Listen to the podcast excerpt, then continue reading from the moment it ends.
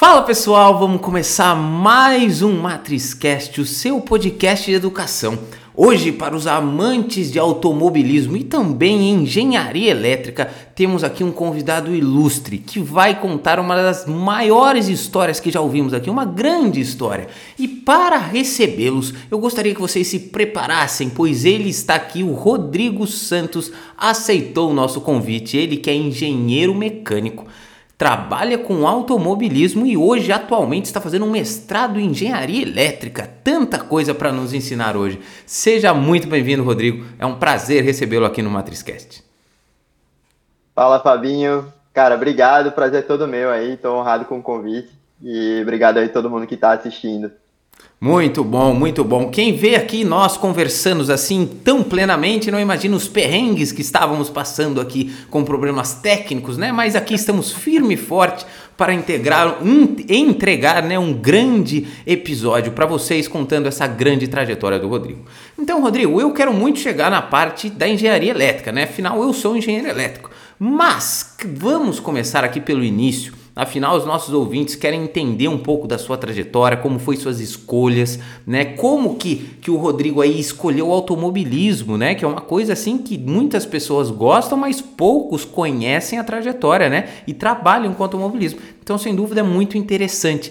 Conta um pouco para nós, Rodrigo, desde o comecinho lá, como é que foi essa escolha, como é que surgiu essa paixão aí na sua vida e esse início dessa trajetória tão brilhante. É, então, eu essa decisão de fazer engenharia mecânica, ela surgiu muito cedo na minha vida. Né? Eu sempre gostei de carro desde muito pequeno. E aí tem até as histórias engraçadas assim que eu, quando, quando eu era pequeno, minha mãe falava que quando tinha carro exposto no shopping e tal, eu me soltava da mão dela, saía correndo para me enfiar debaixo do carro para ver como que era o carro por baixo. Então já foi uma parada que meio que nasceu comigo. E aí, quando eu tinha uns 10, 12 anos de idade, eu perguntei para meu pai qual era a profissão que, que fazia carro, porque eu queria fazer carro. E aí ele falou que era engenharia mecânica, que na verdade nem, nem era muito, né? É mais engenharia automotiva. Mas ali dentro do que ele sabia era engenharia mecânica, e aqui também em Pernambuco não tem engenharia automotiva, então eu, eu fui é, me direcionando para esse caminho, né? E aí na adolescência ali, pré-adolescência para adolescência, eu já estava é, querendo saber como os carros funcionavam, então lia muita revista sobre isso, alguns livros sobre isso, e fui me empolgando, né? E aí quando chegou a hora do vestibular, eu já meio que estava com a ideia muito certa do que eu queria. Muito bom, muito bom. Então você já desde cedo, né? Uma coisa que eu acho interessante aqui, as pessoas sempre falam, né? Principalmente os engenheiros, né? Mas, mas sempre assim tem uma paixão, né? Desde criança, né? Seja com carro, seja com né, animação, várias coisas que já passaram por aqui, aviação, né? Cachorros, várias histórias interessantíssimas que já passaram aqui, mas sempre vem essa paixão do começo. Agora você falou uma coisa muito interessante, né? Você teve, você perguntou para o seu pai, né? Que você disse, né? Onde trabalha com carro. Então você já foi direcionado pela sua própria família, né? A entender o seu caminho. E isso é muito bom. A gente sempre fala aqui, Rodrigo, né? Sobre essas escolhas, né? Que para você, pelo jeito, foi muito claro desde o início, mas para muitas jovens, né? Não é tão fácil assim né? Então, assim, isso é muito importante, né? Entender o que quer, buscar essa conversa, né? Esse diálogo que a gente fala com os nossos mentores, né? Seja, as nossas, seja a nossa família, seja alguém que a gente admira, alguém que né, pode estar fora da família também, pode nos guiar. Isso é muito importante. E é um pouco também do papel que a gente está fazendo aqui, de mostrar para os jovens como é que é essa profissão. Então, Rodrigo, conta uma coisa para mim, que isso é algo que eu já escutei várias vezes aqui. Como que foi a sensação para você que sempre gostou de carro começar a estudar sobre engenharia mecânica? Pois sabemos aqui que ninguém começa uma faculdade aprendendo sobre carros, né? Você tem aquela parte inicial, que é muita coisa básica, né? A parte de matemática, cálculo, enfim. Como é que foi para você lidar com isso? Né? A sua expectativa versus o que estava acontecendo ali. Como é que foi o seu início da faculdade aí, Rodrigo? É, então, eu, eu tive até uma certa dificuldade com o ciclo básico ali, né? Eu dei um, uma, dei um trabalho ali para desenganchar e sair do básico, mas foi. É, era até alguma coisa que eu gostava. É, eu sabia que não era muito, muito prático direto, né? Não era coisa que eu ia ver uma aplicação imediata daquilo na área que eu queria. Mas eu entendia que, assim, eu, eu ainda tinha naquela aquela mentalidade de, de jovem na, na faculdade de, de ah, para que, que eu vou usar isso, sabe? Com algumas coisas, é, com alguns assuntos, ah, nunca vou usar isso na minha vida. E hoje eu vejo que eu estava errado, né? Bastante, muitas coisas que eu vi no básico são úteis hoje em dia, no, no dia a dia do trabalho. E eu fui, eu tive a oportunidade de entrar num projeto que, que é relacionado com a engenharia automotiva muito cedo também. Né? No segundo semestre eu já, tem, já participei do processo seletivo para entrar no Baja, que é um projeto que os estudantes projetam e constroem um carro de corrida, que é um carro para corrida na lama, assim, né? off-road e tal. Então, eu, eu, quando eu entrei nesse projeto muito cedo na faculdade, eu comecei a ver muito cedo que as coisas que eu estava aprendendo tinham aplicação, sabe? Aí eu fui perdendo essa, essa cabeça de, ah, isso não serve para nada aqui, por que, que eu estou estudando isso? Isso é mó inútil e tal. Então, foi aos poucos eu fui mudando essa mentalidade e fui me empolgando mais, né? Tipo, dava mais um, um, uma vontade maior de aprender, conforme eu ia entendendo que aquilo ali servia para alguma coisa, né? E aí foi legal, foi ficando mais legal. Muito bom, muito bom. Você fez qual faculdade mesmo, Rodrigo? Foi a Universidade Federal de Pernambuco. Federal de Pernambuco, grande faculdade. E, e você agora falou para nós, né, a questão do projeto, né, um projeto extracurricular. Hoje a gente diz muito para os jovens que não basta mais você simplesmente entrar numa faculdade, fazer lá o, o, básico, né, entre aspas, né, que é a sua obrigação de passar nas matérias, né, e, e bem e tudo mais, e não se envolver em outras coisas né, em outros projetos, seja ele o Baja que você falou, que eu quero que você conte um pouco mais, ou outros, porque a faculdade é cheia de opções. Né? Eu, eu lembro na FEI tinha, por exemplo, o Júnior, para quem queria mais coisas né, de administração, né, alguma coisa de finança, né, alguma coisa de empresa, né, entender um pouco mais sobre negócios.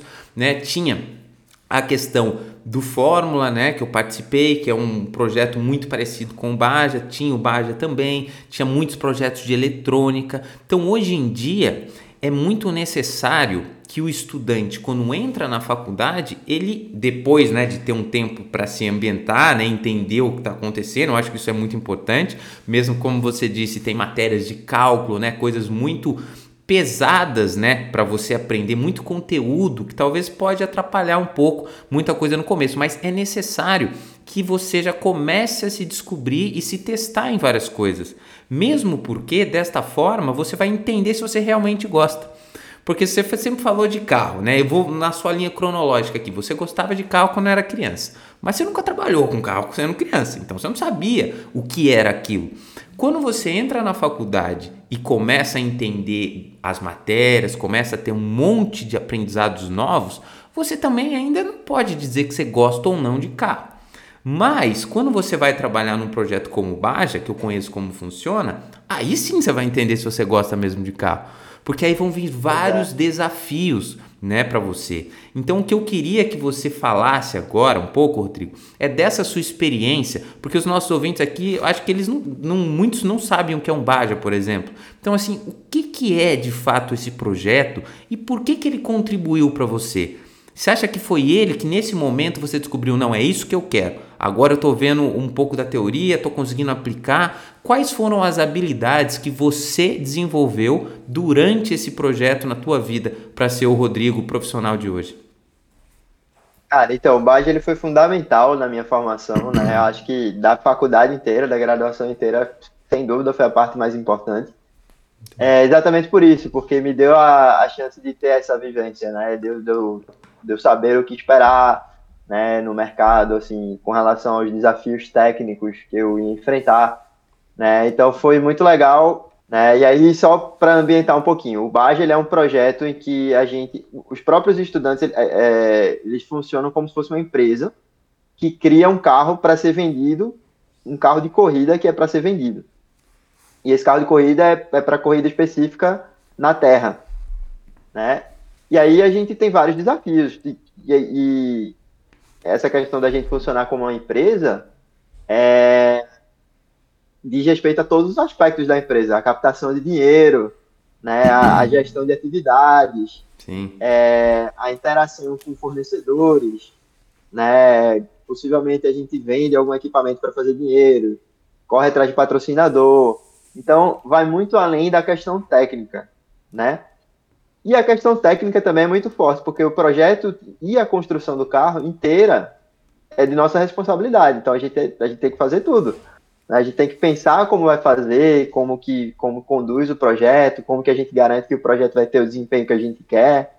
E a gente tem que pensar também como vai fabricar, né? Porque tem aquela diferença gritante entre o imaginário e o real, né? A gente imagina o projeto desse jeito, faz ele de todo jeito ali no computador e tal, faz as contas e na realidade tem, a gente tem que garantir que vai bater com aquilo ali que a gente idealizou.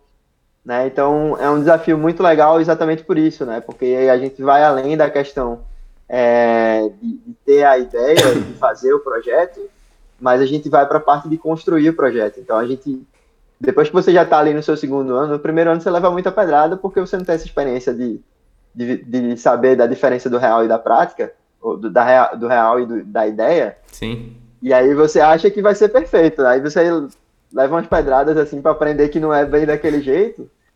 E aí você já começa na, na próxima vez que você vai fazer projeto, você já está pensando como é que você vai construir. Né? Eu tenho que pensar, eu tenho que antecipar as dificuldades que eu vou ter na construção e eu tenho que incluir já no projeto, porque acaba se eu, se eu não fizer isso, acaba sendo um projeto impossível de tornar real. Né? Então foi um aprendizado muito legal com relação a isso. Queria entrar em suspensão desde o começo, mas na época que eu entrei não tinha vaga para suspensão, eu entrei em transmissão. E aí gostei de transmissão pra caramba, mas quando eu tava no meu terceiro ano, eu, eu quis experimentar o que eu, de fato, achava que era o mais legal. E aí, na minha opinião, eu tava certo, era o mais legal suspensão mesmo.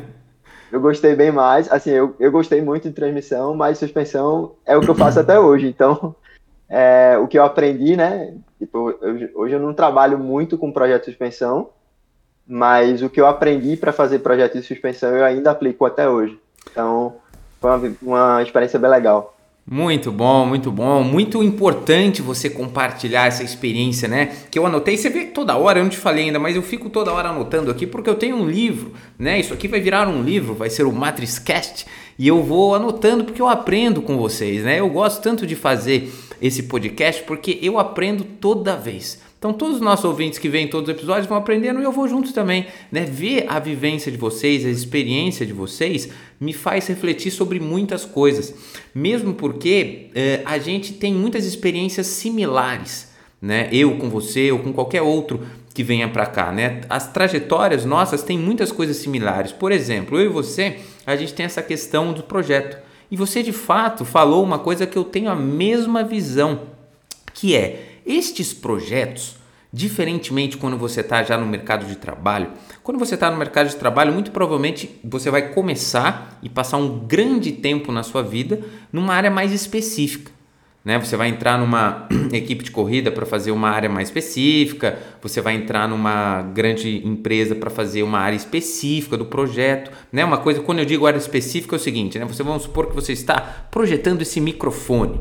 Você vai ser o responsável, por exemplo, pelo design dele, né? Como ele vai ser, né? Como é que vai ser o formato. Ou você vai ser responsável pela parte do áudio, né? Vai fazer um pouco da parte eletrônica, como é que ele capta o áudio, filtra o áudio, enfim. Você faz um pedacinho do todo. Quando a gente está nesses projetos, né? Seja o Baja, seja o Fórmula ou vários outros que existem, você tem uma noção do todo que talvez nunca mais ou vai demorar muito na sua carreira para você ter de novo. Por que, que eu estou dizendo isso? Porque eu lá dentro, como você mesmo disse agora na sua experiência, no começo você faz de tudo, né? Você tem que ser aquele cara que limpa o chão, que lima tubo, que vai para um lado, vai para o outro, faz tudo. Então você tem aquela experiência do, entre aspas, estagiário. Depois você vai crescendo, você vai primeiro para a técnica, que pode ser muito provavelmente a sua experiência de vida mesmo no mercado de trabalho. E aí você vai fazendo a área técnica, vai se desenvolvendo, que eu acho que todo mundo gosta disso, mas durante esse, esse trajeto, dependendo de quanto tempo você fica, você pode inclusive ser o. Hoje seria um CEO de um projeto, né? Você pode ser o capitão de um projeto, ou diretor, né? gerente de algum subsistema. Você pode começar a ter uma equipe junto com você, e tudo isso na faculdade. Então, olha a dimensão da experiência que você está criando com isso, como você mesmo disse. Então, todos esses projetos eles são fundamentais justamente para isso. Né? E você falando isso para mim, eu comecei a lembrar das minhas experiências, são as mesmas.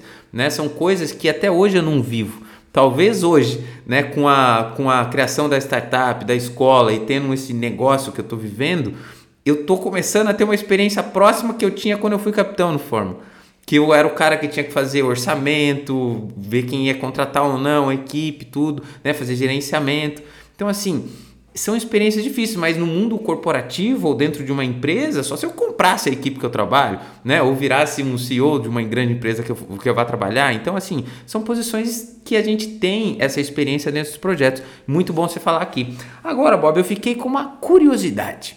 Porque, como você sabe, eu não sou mecânico, né? Mas eu, eu entendo, tudo bem que eu entendo um pouco do assunto, mas nossos ouvintes provavelmente não. E eu gostaria que você falasse de uma forma bem básica, por favor, para não confundir a cabeça desses grandes ouvintes aqui que estão aspirando a um dia trabalhar com carro. Mas você falou assim, ah, entrei lá e tinha várias áreas: transmissão, suspensão, fui para suspensão.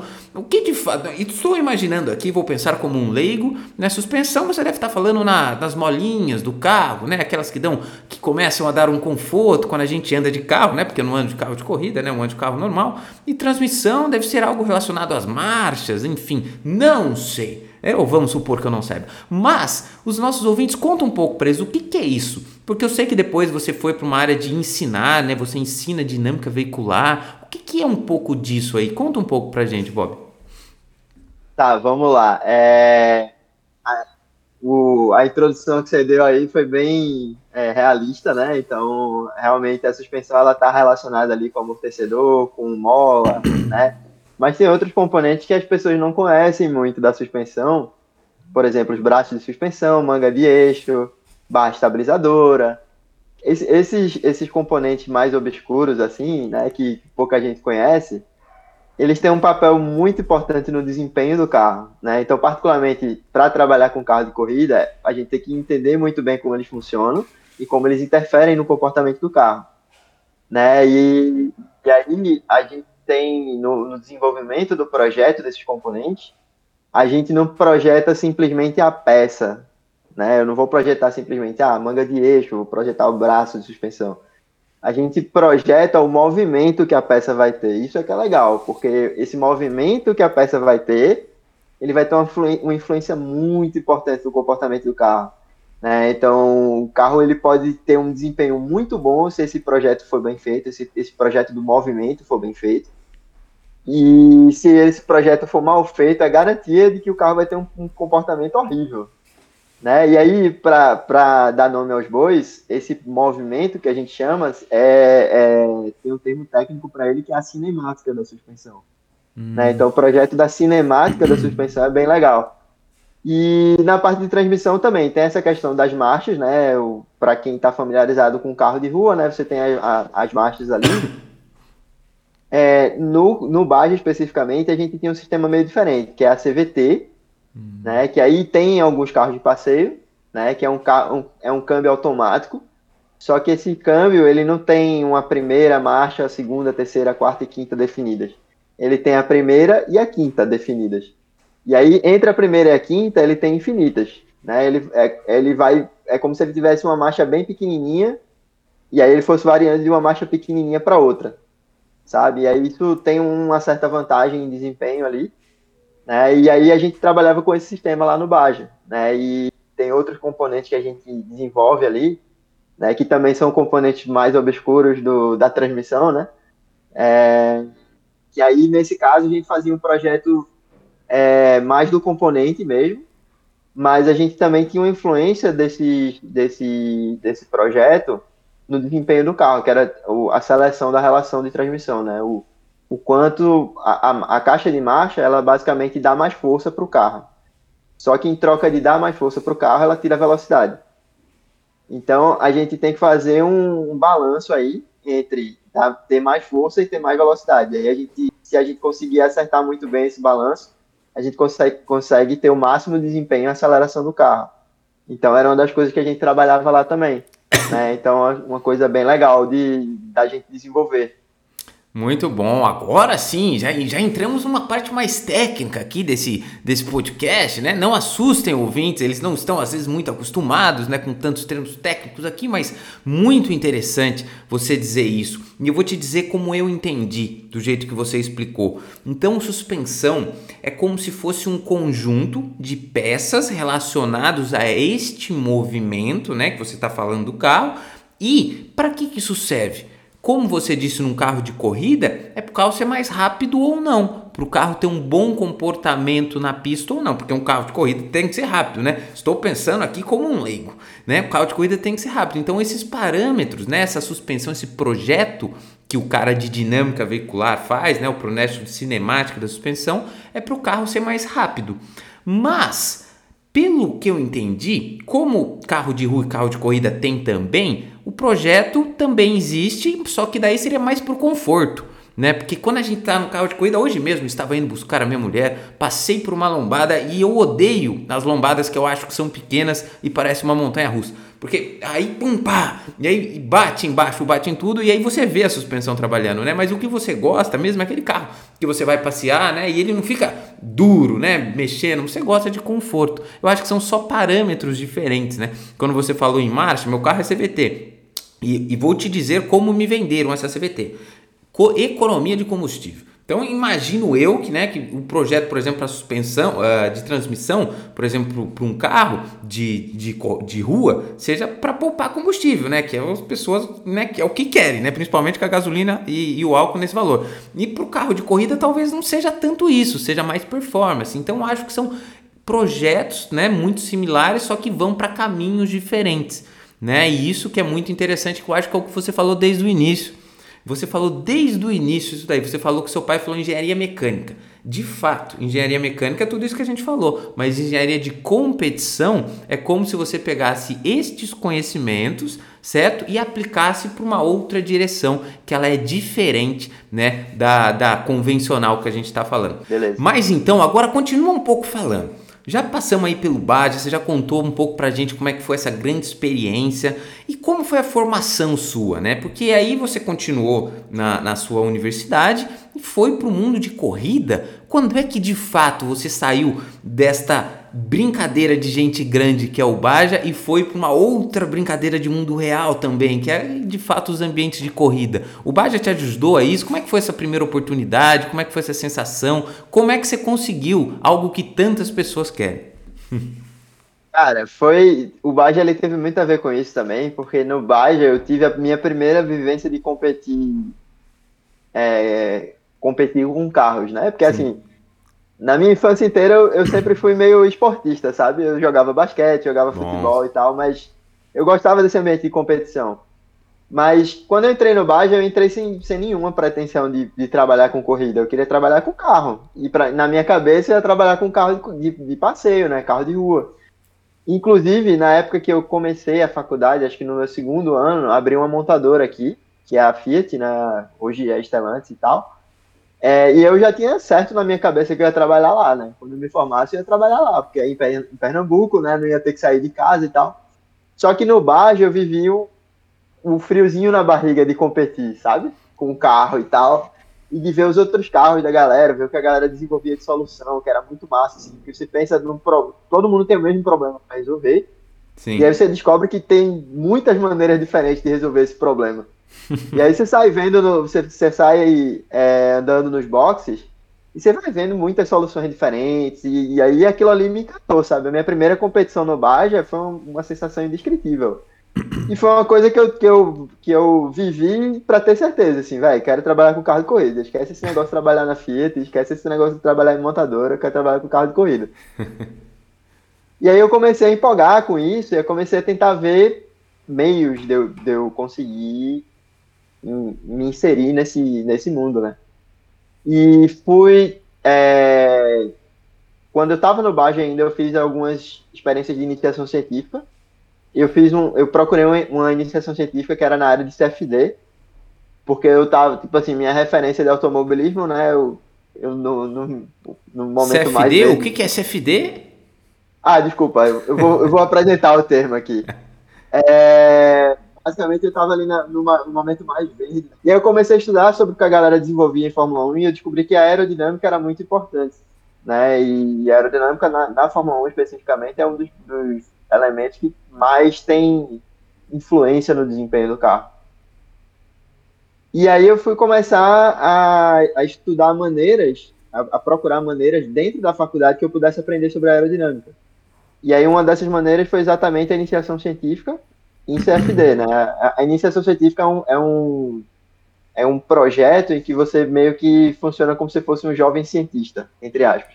Você vai desenvolver uma pesquisa bem pequena sobre um tema ali específico, né? E geralmente você está inserido dentro da pesquisa de alguém que é um cientista de gente grande, né? É um cientista ali que está fazendo mestrado ou doutorado. E aí você vai ajudar ele em alguma coisa. E aí essa parte do CFD é exatamente simulação no computador de comportamento aerodinâmico do carro. Do, do carro não, né? Na época não era com um carro que eu trabalhava, mas era simulação aerodinâmica. E aí eu comecei a entender como isso funcionava. E aí eu comecei a pegar muito gosto. E aí, é, dessa primeira iniciação científica, eu fui para outra, que era na parte de simulação estrutural, né? Que aí é basicamente você, tipo, a, a simulação de CFD, você tenta, é, no computador, você tenta estimar quais são as forças que vai ter em um certo, um certo componente. E a simulação estrutural é basicamente você vai tentar pegar essas forças que atuam no componente e tentar fazer com que ele não quebre. Né? Então eu tive essas duas experiências de iniciação científica e os quatro anos de Baja. E aí isso me agregou muito, né? Tipo, eu, eu dentro da faculdade eu já tinha um currículo muito bom e assim, até falando em relação a quem se formou meio cru, eu tinha um currículo melhor de pessoas que já estavam formadas. Sim. E nessa época, quando eu terminei a minha segunda iniciação científica, apareceu uma vaga de estágio na JL, que é a empresa que faz os carros da Stock Car. Né? Eles fazem o projeto e a fabricação dos carros. E aí eu me candidatei e coincidiu, e, e eu estava tão nessa vibe de querer trabalhar com carro de corrida que eu mandei um e-mail para a CBA. A CBA é a Confederação Brasileira de Automobilismo, né? É como se fosse a CBF, só que do automobilismo. Sim, sim. E aí, é, eu mandei um, um e-mail para a CBA perguntando como é que eu fazia para trabalhar com carro de corrida. E aí, é, o caminho era conhecer gente no meio. E ele falou que ia ter uma corrida em São Paulo, no 7 de setembro de 2013. Eu, lembro a data especificamente que era feriado e eu lembro qual foi o ano, né? E aí ele falou, se você quiser, eu consigo uma credencial para você assistir dos boxes a corrida que vai ter, que era os 500 km de Interlagos. E eu falei, vou. E aí, vou, não tinha nem como ir, assim, né? Nem tinha dinheiro para ir e tal. Aí falei com minha mãe, é, expliquei a situação e tal, e eu tinha uma certa graninha que eu juntava ali da minha bolsa de iniciação científica. É, e aí eu não juntei a minha grana, minha mãe completou, eu comprei minha passagem para São Paulo.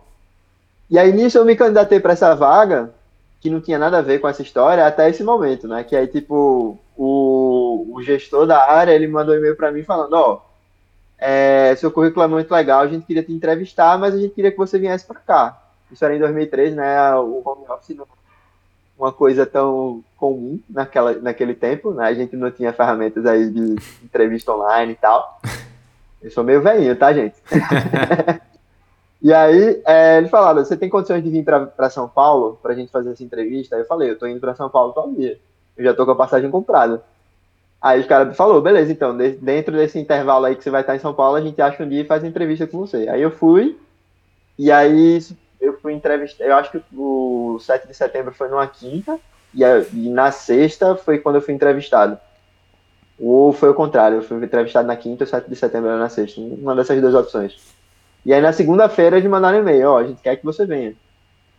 Só que aí tinha, tinha outro desafio, né? Eu ia ter que morar em São Paulo, eu fazendo faculdade em Recife, eu ia ter que trancar a faculdade e me mandar para São Paulo. E aí bateu todo tipo de desespero, assim, né? Nossa, isso vai dar muito errado e tal. Ou como é que eu vou me sustentar só com a bolsa de estágio e tal? Vou morar só, vou pagar minhas contas, pagar aluguel, pagar tudo. E, e a bolsa de estágio vai dar e tal. E aí eu falei, velho, ó, na pior das hipóteses, eu vou arrumar um, um, um buraco para dormir que tenha um chuveiro para eu tomar um banho e chegar limpo no trabalho. E essa experiência não vai ser permanente. Tipo, meu, meu, minha previsão de estágio lá era de eu ficar seis meses. É, eu conversei com eu conversei sobre isso na entrevista porque eu estava querendo fazer intercâmbio no, no seguinte. E aí ele já, tipo, eles já me contrataram sabendo que eu ia ficar seis meses. E aí eu fui, eu falei, ah, velho, isso vai ser uma, uma experiência temporária, mesmo que a, a vivência, a qualidade de vida caia muito, eu vou ter uma bela experiência para colocar no meu currículo, vou aprender bastante e vai ser a minha porta de entrada no mundo que eu quero. E aí fui, meti a cara e fui, né? E, e aí acabou sendo bem melhor do que eu estava esperando, assim, nas minhas previsões pessimistas. Foi muito bem tranquilo, assim, o, o, a bolsa de estágio cobriria muito bem meus custos. É, e a empresa dava alguns auxílios, assim, né? Tipo, eu tinha auxílio de transporte, eu tinha cesta básica, então não gastava muito com comida. E aí acabou sendo bem vantajoso. Foi, foi um aprendizado gigantesco, assim. É, eu vi que tinha muita coisa que era parecida, porque a, a, a Giafone é uma empresa relativamente pequena. Né? Ela não é uma, uma montadora que tem, sei lá, 800 engenheiros trabalhando. Né? na época que eu trabalhei lá, o, o, departamento tinha quatro engenheiros. Desses quatro engenheiros, dois eram coordenadores. Né? Um era coordenador de projeto, outro coordenador de, de produção.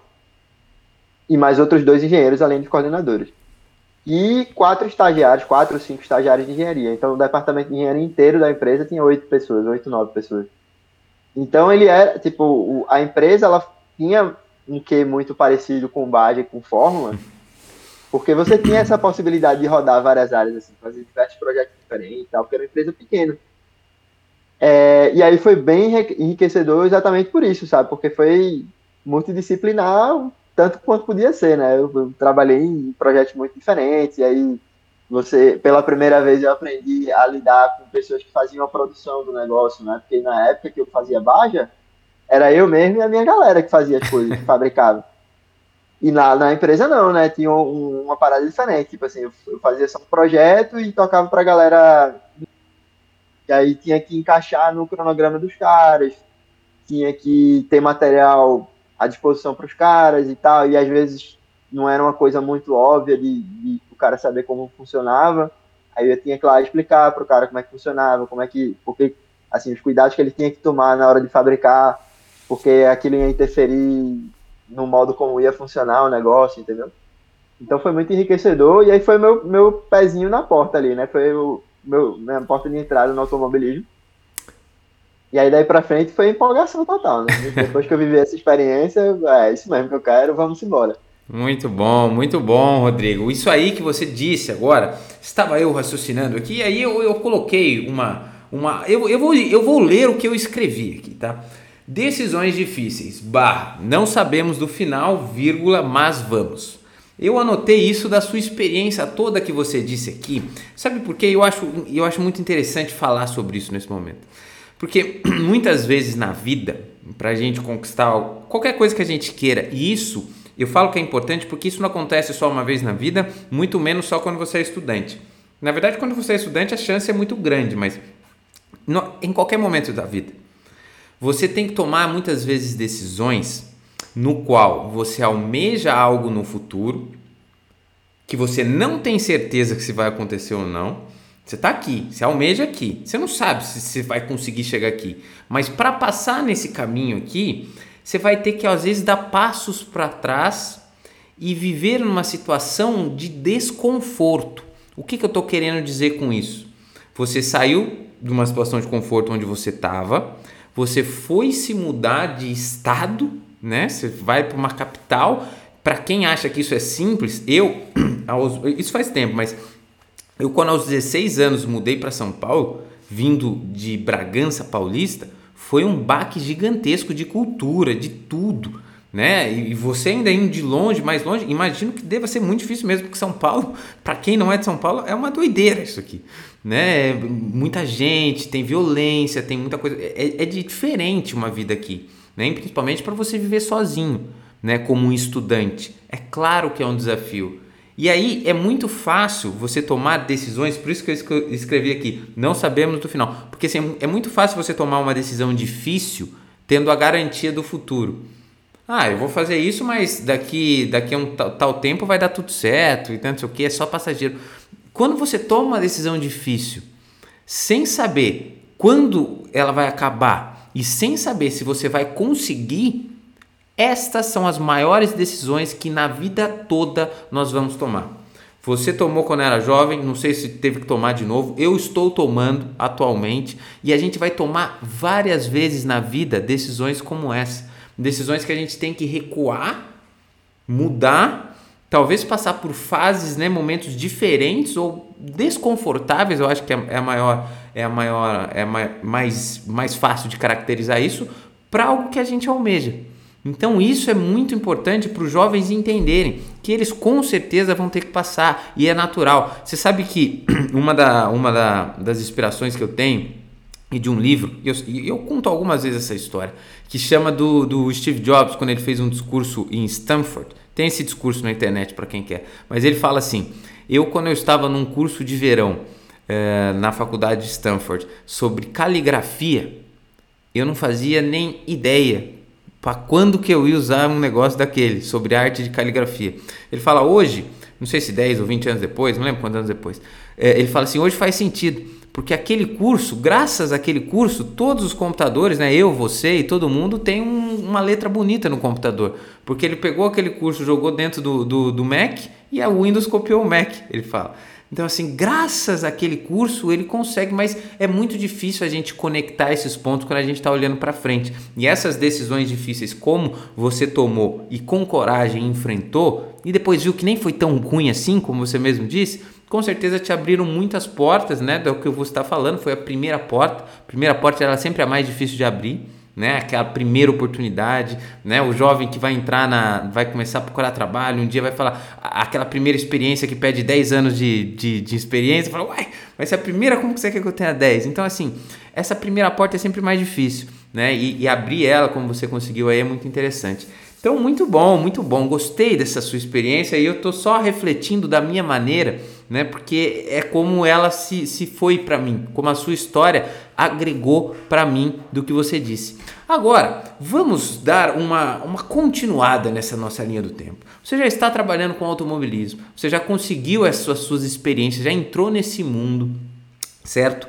Antes da gente pular porque eu quero mais, eu quero, inclusive responda rápido que eu quero ir para a parte de engenharia elétrica, mas eu, eu não posso pular esse acontecimento. a questão é o seguinte, o, como que é esse mundo de competição, Rodrigo? Esse mundo de, de corrida, o que, que ele te, o que, que ele significa para você? Você gosta dele? O que, que ele te desafia? Por que, que ele é tão interessante e um ouvinte hoje, por exemplo, pode tentar esse mundo? Por que, que ele atrai as pessoas para ele?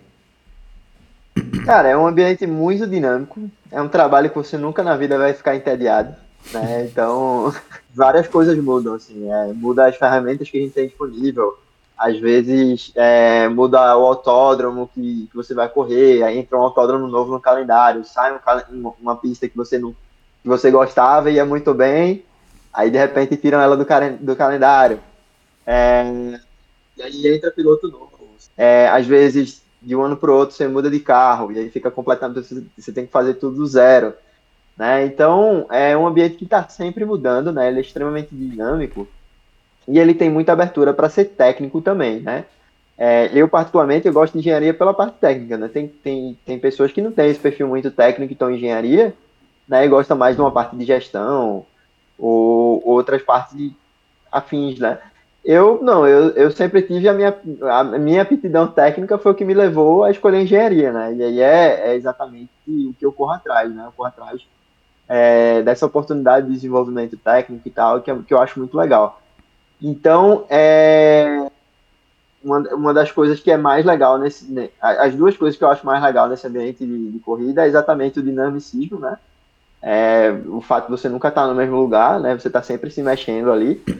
E a parte, a, a abertura que tem para você desenvolver coisa técnica legal ali, né? Eu acho muito legal isso. Essas duas coisas são as que eu gosto mais. Muito bom. Hoje em dia você vê né, muitas pessoas, né, mudando às vezes de carreira, fazendo. E isso é uma reclamação constante, é justamente o que você falou. Ah, eu gosto de coisas mais dinâmicas, gosto né, de mudanças. Realmente, né, uma competição tem nada mais dinâmico que uma competição. Né? Você entra numa competição, você não sabe quem vai ganhar, quem não sabe o que vai acontecer, né? As coisas podem acontecer em qualquer momento, um treino, né? A dinâmica, o carro bate na corrida, né? São realmente é muito dinâmico o ambiente da competição né? Você tem que estar preparado, né? E aí é, é um esporte, né? Eu, eu gosto tanto de esporte, eu, ao contrário de você, eu não gosto de carro. Nunca gostei. Nunca gostei. E não gosto até hoje, para ser bem sincero. Não gosto até hoje. Eu gosto de tecnologia, mas eu amo competição. Eu sou viciado em competição. Eu não consigo. Eu preciso competir o tempo todo. Eu compito todo dia comigo. Mas qualquer coisa que, que eu vejo, eu já quero competir. Se a gente fosse montar uma equipe de nado sincronizado, eu ia entrar com a mesma gana que eu entro para uma corrida. Uma equipe de bocha, eu ia entrar. Qualquer xadrez, qualquer coisa. Eu adoro competir. Porque eu gosto desse, dessa disputa, nessa essa competição de evolução, né? Disso de tipo, tem que ser melhor, tem que ser não melhor do tudo, mas o melhor dali, contra todo mundo, o melhor que eu possa ser, fazer o melhor de mim. Isso é uma coisa que sempre me puxou para esse lado. Então, assim, você veja que co como isso é, são experiências distintas, porque a gente foi, em tese, para o mesmo caminho com gostos diferentes. Né? Eu, eu, eu, sei que eu sou uma das poucas pessoas que não gosta de carro, que trabalha com carro, mas fomos o mesmo caminho porque dentro deste caminho, né, dentro desse ponto final, né, final para isso, né, não para nós, mas assim, de, de, dentro desse ponto, existe paixão por carro, existe área técnica, que é muito forte, existe a parte de competição, que é muito forte, e existe também a parte de gestão. Então, assim, tem várias coisas, como você mesmo disse, a gestão, que estão ali. Então, você não necessariamente precisa apaixonado por tudo que está ali, mas um ponto que você gosta pode te fazer lá e vai te fazer muito feliz e vai te fazer isso ser algo que te dá prazer estar lá dentro, né? Isso é uma coisa muito importante. Agora, finalmente, para a gente já chegar na nossa parte predileta do episódio, né? Pena que a gente está acabando, mas vamos, é, poderia ser o episódio inteiro sobre elétrica. Mas, o, o, o Rodrigo, como é que foi? Conta isso. Como é que foi? Se a gente falou de carro, desde o começo você gostou de carro, tudo carro, técnico, você falou que gostava da parte de suspensão, depois você falou também que fez o CFD, que você explicou pra gente que é a questão né, do vento, do fluxo do ar no carro, que tem muita influência, principalmente na Fórmula 1, foi isso que você nos contou e ensinou. Agora, aonde surgiu, cara? Da onde veio engenharia? Eu, eu sempre quis te perguntar isso, agora estou podendo perguntar e vou saber a resposta. Da onde surgiu essa virada de chave? Da onde você percebeu algo tão brilhante na sua vida, tão importante, tão né, enriquecedor como engenharia elétrica? Como isso entrou, Rodrigo? Me conta. Cara, eu vou te contar que a história não é muito nobre. Eu, eu me formei, na época que eu me formei, e aí é, a galera universidade não tinha fórmula, né? Só tinha página. E aí teve uma outra universidade aqui de Pernambuco que eles anunciaram que eles estavam abrindo uma, uma equipe de fórmula. Hum.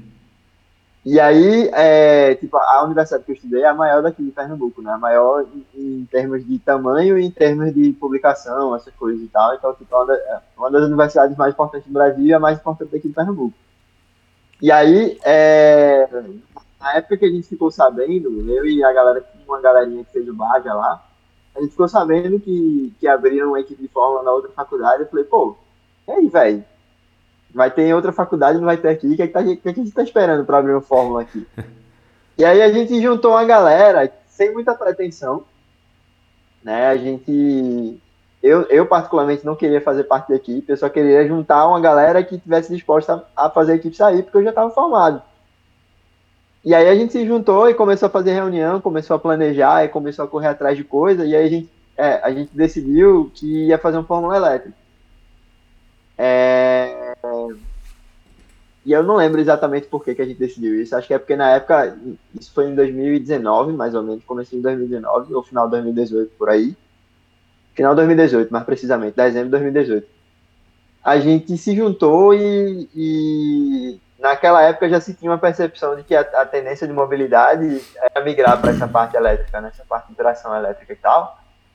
E a gente falou, velho, a gente vai fundar a equipe agora, não tem muito sentido a gente fundar ela baseada numa tecnologia que tá para morrer, né? Tipo, o carro a combustão, ele, ele tá com os dias contados. Então vamos, já que a gente tá Sabe criando um negócio do zero. então, já que a gente tá criando um negócio do zero, vamos fazer um negócio que, que tem relevância pro futuro, né? E vamos fazer um Fórmula Elétrico. Aí beleza. Aí eu fui lá, né? A gente tinha que correr atrás é, do departamento de engenharia elétrica. É, na, tipo, ainda hoje o, o, projeto é uma coisa combinada do, dos dois departamentos, mecânica e elétrica mas ele é muito mais, ele tem uma influência muito maior do departamento de engenharia elétrica da faculdade. E aí eu fui conversar com os professores do departamento de elétrica para apresentar a ideia de fazer o projeto. E aí casou do que, que um dos nossos orientadores, ele já conhecia muito o Baja e ele era ele, ele super adorava a ideia, ele queria algo parecido no departamento de elétrica. E aí juntou a fome com a vontade de comer, né? Ele queria ter um projeto muito bom e a gente queria fazer um projeto muito bom. E aí eu, eu falei, bom, tem uma limitação, eu não posso participar da equipe porque eu, não, eu já sou formado. E aí eu não tenho, tecnicamente, eu não tenho vínculo com a faculdade. Aí eu falei, ah, professor, tem como eu me matricular nas disciplinas aí para ver como é que é o mestrado em elétrica? Aí ele falou, tem, a gente consegue fazer disciplina isolada, você se matricula e vai aprendendo e tal, e vai pegando embalo. E assim, a, a primeira experiência foi uma paulada na cara, assim, sabe? Porque a, a minha formação não tinha nada de elétrica, né? A gente tem aquela formação do ciclo básico de engenharia que tem as, as áreas comuns, né? Que a gente vê, vocês veem, tipo, a galera de elétrica vê um pouquinho de mecânica e a gente vê um pouquinho de elétrica. Só que é muito pouquinho mesmo. Então a minha base elétrica era pouquíssima, velho. Aí, para eu pegar a disciplina do mestrado, eu tive que correr muito atrás, né? Eu, eu, eu tipo, o começo foi muito difícil, assim, até eu, eu entender o que estava se passando, porque eu tive que estudar muita coisa que não tinha nada a ver com o que eu estava estudando, com, com as disciplinas que eu estava fazendo, porque eu não tinha base, eu tinha que estudar coisa básica, assim, análise de circuitos, tipo, circuito é, corrente alternada, que a gente vê na graduação mecânica de, de uma maneira muito possível, assim, muito resumida.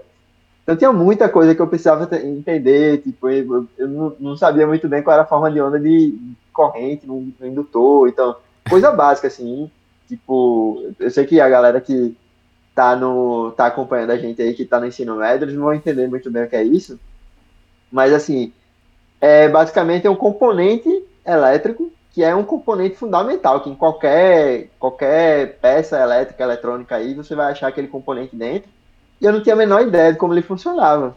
Então, tipo, não tinha como eu tocar uma disciplina de mestrado sem saber essas coisas. Então eu tive que correr muito atrás da base, né? Isso foi, isso foi a parte mais difícil, assim, de longe do mestrado. Foi ter essa base em elétrica, né? Entender muito é, como as coisas funcionavam. E eu fui meio, sem pretensão, velho. Eu, eu, só queria fundar o Fórmula e já tinha na minha cabeça que em algum momento eu ia sair do mestrado. Tipo, não, pô, vou só criar a equipe do Fórmula aqui e quando a equipe pegar a tração, eu saio do mestrado, é isso. E, e aí tem essa vantagem, né? Tipo, eu, eu já trabalhava com automobilismo na época e, tipo, automobilismo a gente tem a questão de, de trabalhar como freelancer.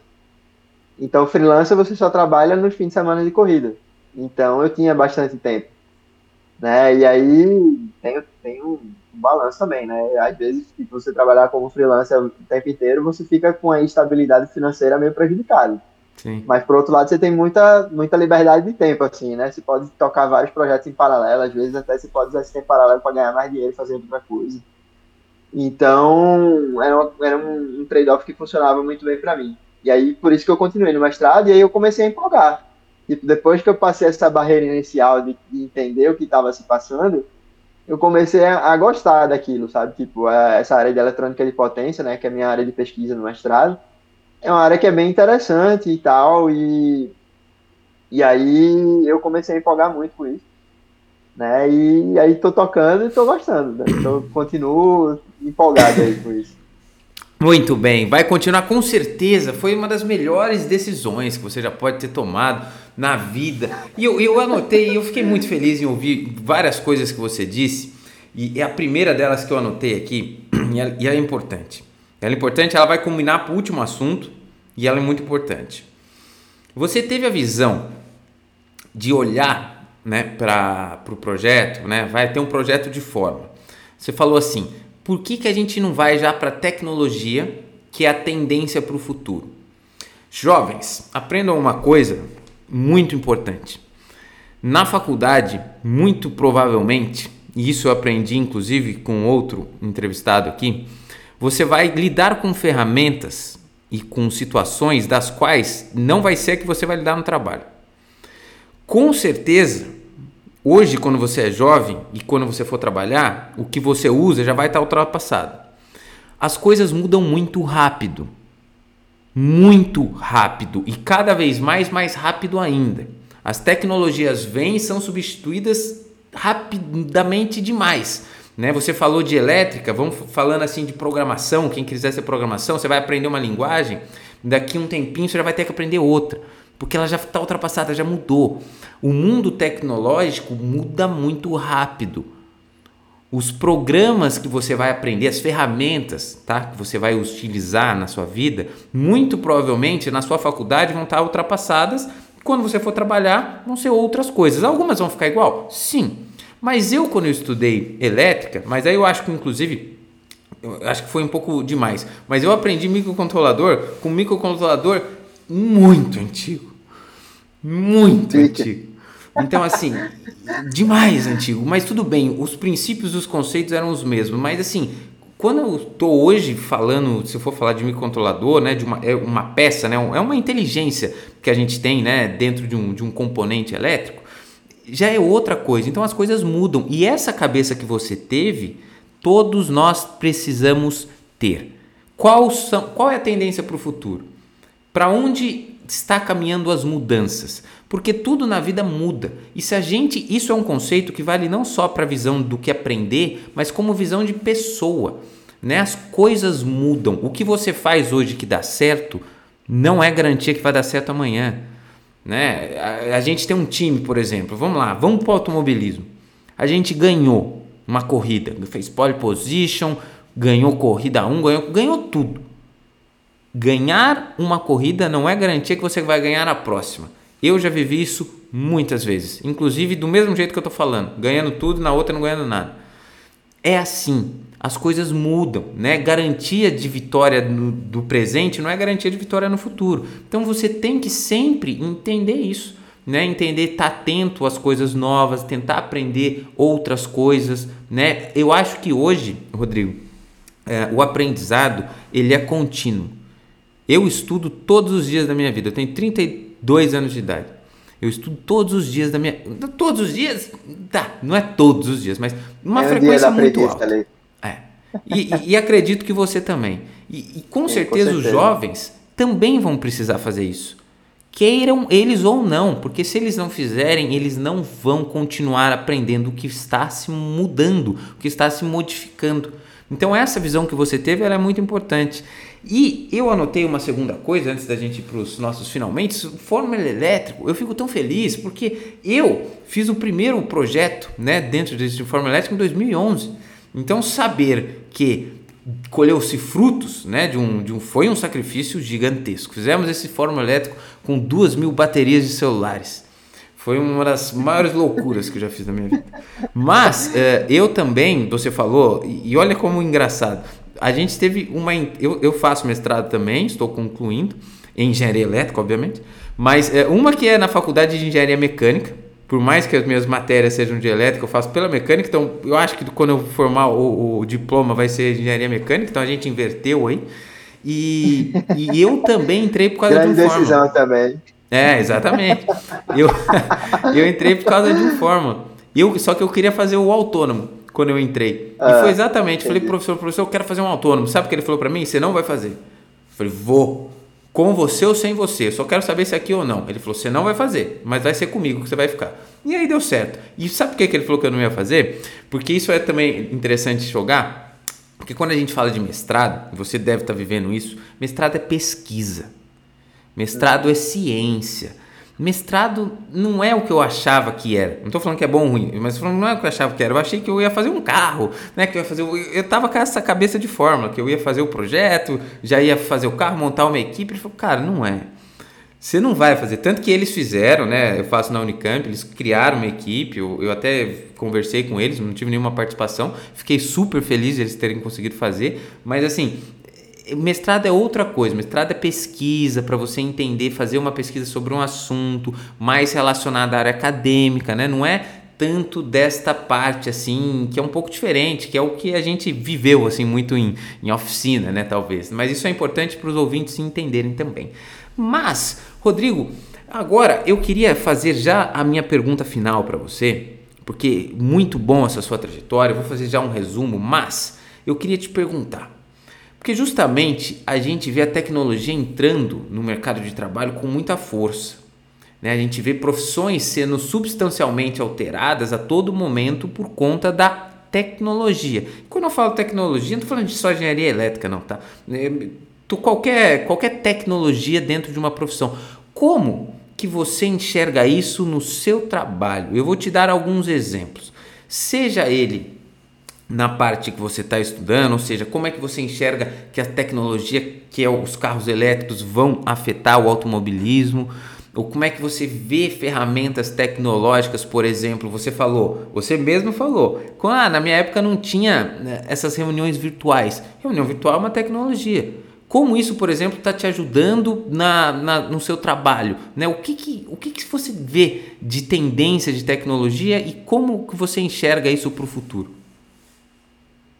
Cara, dentro da minha pesquisa, é, eu, eu vejo isso, tipo assim, é uma coisa muito legal, porque, tipo, eu tô, eu tô estudando vários aspectos diferentes, assim, para deixar claro, assim, a minha pesquisa, o meu mestrado em, em engenharia elétrica é na parte de, de tração elétrica, né? Então, são, são, é basicamente você desenvolver o conjunto é, motor e controle do motor e bateria para fazer o carro andar. Não necessariamente um carro, mas pode ser um trem, pode ser uma moto, pode ser um avião. E eu tô vendo que muitas das coisas que eu tô estudando, eu tô começando a ficar atento mais a essas vagas de trabalho nessa área de eletrônica de potência. E eu tô ficando, eu tô identificando muitas das coisas que eu tô estudando no mestrado, é, aparecendo como requisito nessas vagas. Muita coisa de simulação, né? Muita coisa.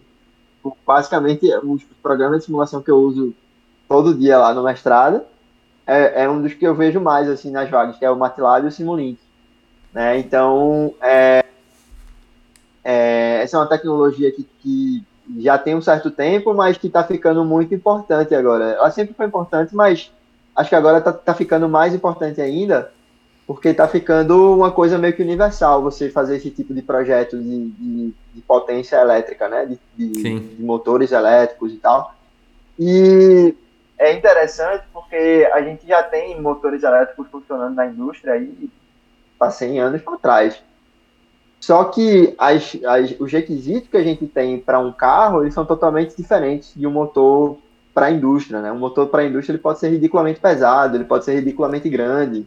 Nada disso importa. O que importa é que ele faça o, equipamento ali funcionar. Sim. E para um carro isso é completamente inaceitável. Né? Um motor muito pesado, um motor muito grande, não cabe, tem que fazer caber no carro, tem que fazer a energia que o carro tem que, que o carro gasta tem que ser para transportar a pessoa, não para transportar o próprio carro, né? Então não, não funciona. Então são tecnologias de motores bem diferentes, né? A gente vê, é, enquanto na indústria a gente vê muito motor de indução, né? E aí eu, eu não vou entrar em detalhes do que é um motor de indução e tal, mas o motor de indução ele tem uma característica importante que ele é muito pesado.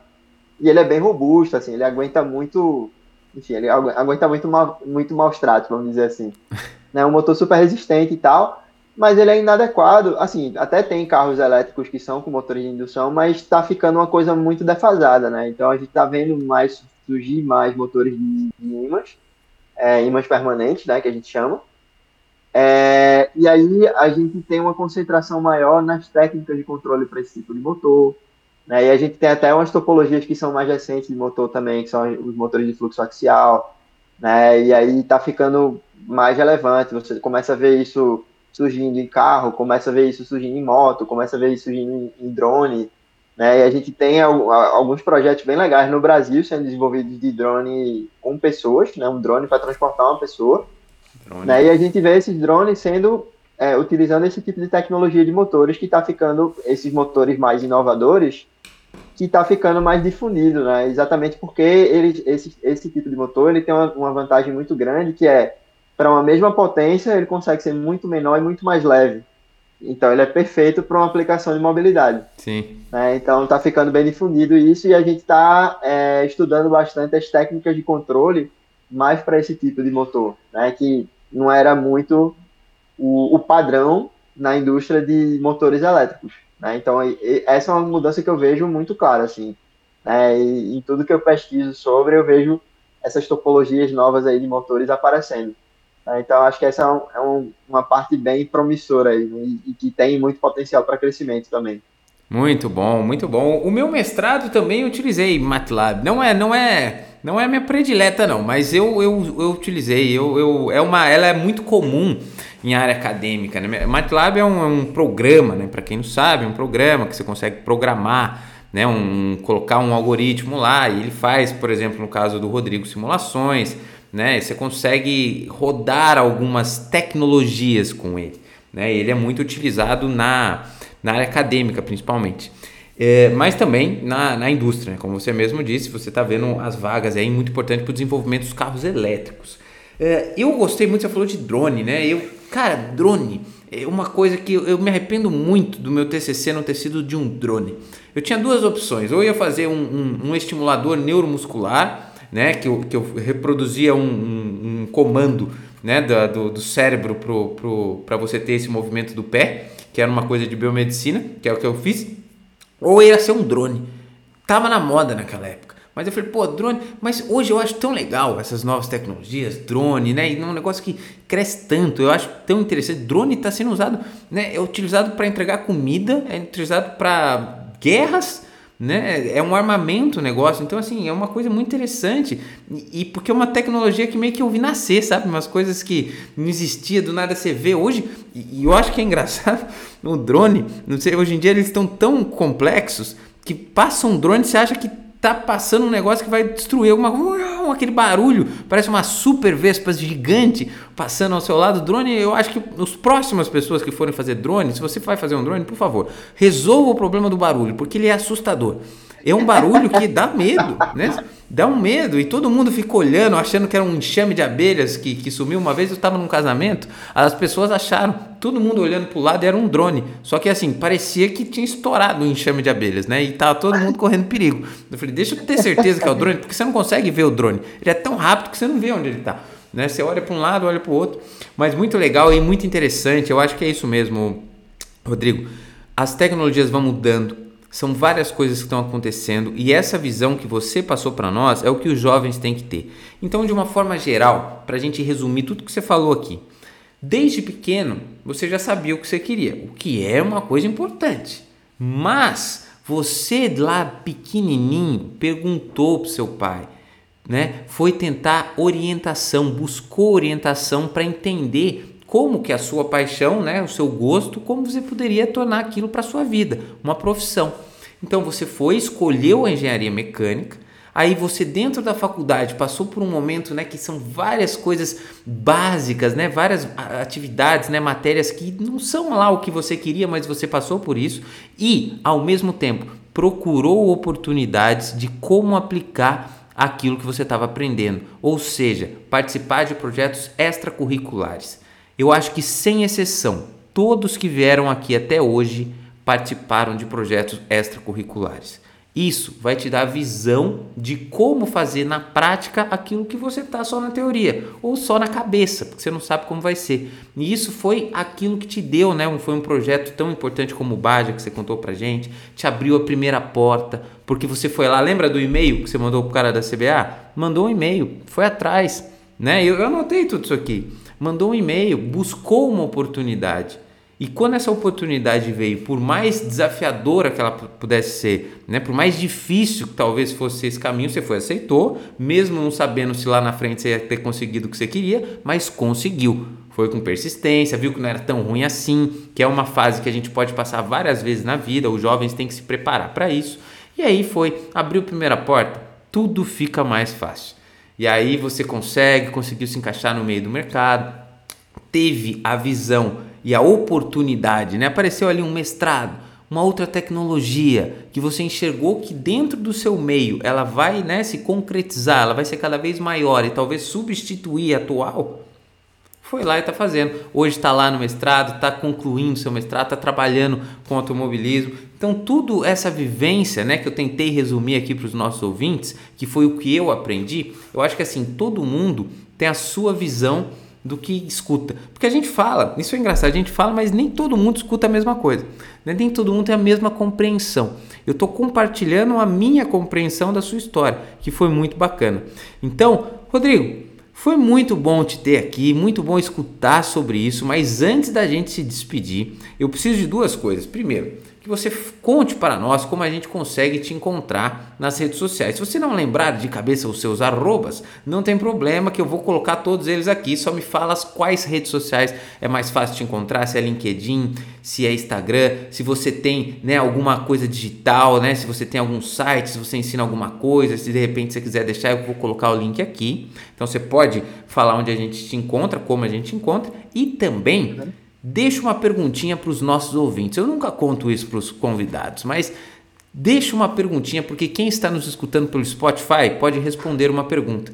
Não é pergunta técnica nada, é qualquer pergunta, de sim ou não, pergunta que responde o que quiser, qualquer pergunta. Então, primeiro, como a gente te encontra, o que, que você tem nas redes sociais e depois a pergunta para a gente finalizar esse episódio. Tá, vamos lá. É, minhas redes sociais, eu tenho o Instagram Instagram profissional, que é o Racing Car Dynamics BR. Né, eu tenho meu site também, mas aí o meu site está em inglês, que é o racingcardynamics.com. E no, no site você consegue achar meu LinkedIn. Né, então você rola lá para baixo, lá no final do site, tem um, um link com as minhas mídias, e aí tem o LinkedIn e o Instagram em inglês. Mas o Instagram em português é isso aí, Racing Car Dynamics BR. É uma pergunta para deixar para a audiência. Essa aí tu me pegou. Você não estava preparado. Né? Ah, mas a ideia era exatamente essa: que você não estivesse preparado para essa pergunta. Deixa eu deixar aqui, anotá-la ela, mas é qualquer uma. Não tem segredo, não. Pode, ah, pode ser até assim: você gostou ou não, mas não vai fazer isso, né? Nossa, isso aí ia ser trollada, né? Vamos lá. É... É... Vamos supor que você você está indeciso sobre alguma coisa e é uma decisão importante que você tem que tomar. É, qual seria a informação que você precisaria ter para tomar essa decisão? E aí, outra pergunta é, uma vez que você tem essa informação, suponha que você tem essa informação, o que é que muda agora para você tomar a decisão para um lado ou para o outro? Ah, se virou bem, hein? Eu gostei dessa pergunta, hein? Eu gostei, porque sabe que isso. Olha, essa pergunta é muito importante, porque muitas vezes você vê pessoas que querem alguma coisa na vida, né? Quero isso, mas tudo bem, o que, que você precisa para chegar lá? A pessoa não sabe responder. Mas o que está faltando? Vamos lá, você tem. Onde você quer ir? Ah, eu quero, quero me tornar um empreendedor de sucesso. O que, que falta para você para isso? Ah, Falta ser um empreendedor de sucesso. Não. O que está faltando? O que, que você está precisando? Se eu pudesse te ajudar, o que, que você precisa? Precisa de dinheiro? Você precisa de influência? O que, que você precisa? Então, se fazer essa pergunta é muito importante. Muitas vezes na vida, sabe o que eu já passei? Eu já tive em apresentações, a pessoa apresentando produto e tudo mais, e aí, um produto digital, né? E aí a, a pessoa falou, tudo bem, gostei. Tipo um Shark Tank. Quanto você quer? A pessoa não sabia. Ou seja, a pessoa não estava nem preparada para a pergunta. Tipo, ela estava ela tava em tese apresentando algo que ela não sabia o que ela queria em troca. Ou ela só queria conversar sobre o assunto. Né? Às vezes as pessoas só querem falar, né? só quer um ombro amigo para escutar. Mas assim, são essas perguntas que a gente tem que ter na ponta da língua. Você que está nos ouvindo, se você não sabe responder essa pergunta, a partir de agora você não tem mais o direito de não saber. Se qualquer pessoa perguntar para você o que, que precisa para você chegar onde você quer, você tem que ter essa pergunta. Você tem que ter essa resposta na ponta da língua. Eu preciso disso. Eu preciso daquilo. Está faltando isso. Quando eu alcançar isso, eu consigo. Você precisa entender o que você quer. Isso é muito bom. Bom, eu vou deixar aqui no link deste episódio todos os links aqui, eu anotei aqui, tanto o Instagram do Race Car Dynamics, né, o site também, vocês que gostaram aí, vocês que quiserem aprender mais sobre isso, vai lá, que o Rodrigo tem muito conteúdo muito interessante para vocês, sigam ele lá e aprendam. Se vocês querem aprender, ó, posso dizer para vocês, se vocês querem aprender sobre carros, sobre suspensão, dinâmica, podem confiar muito no Rodrigo, que eu tenho certeza que ele vai saber orientar vocês da melhor forma possível. Então, muito obrigado, Rodrigo, pela sua participação. Foi um prazer muito grande. Espero que você continue com muito sucesso aí na sua área de engenharia elétrica, nas outras também, mas especialmente na de elétrica. Muitíssimo obrigado mesmo. Foi um prazer tê-lo até aqui.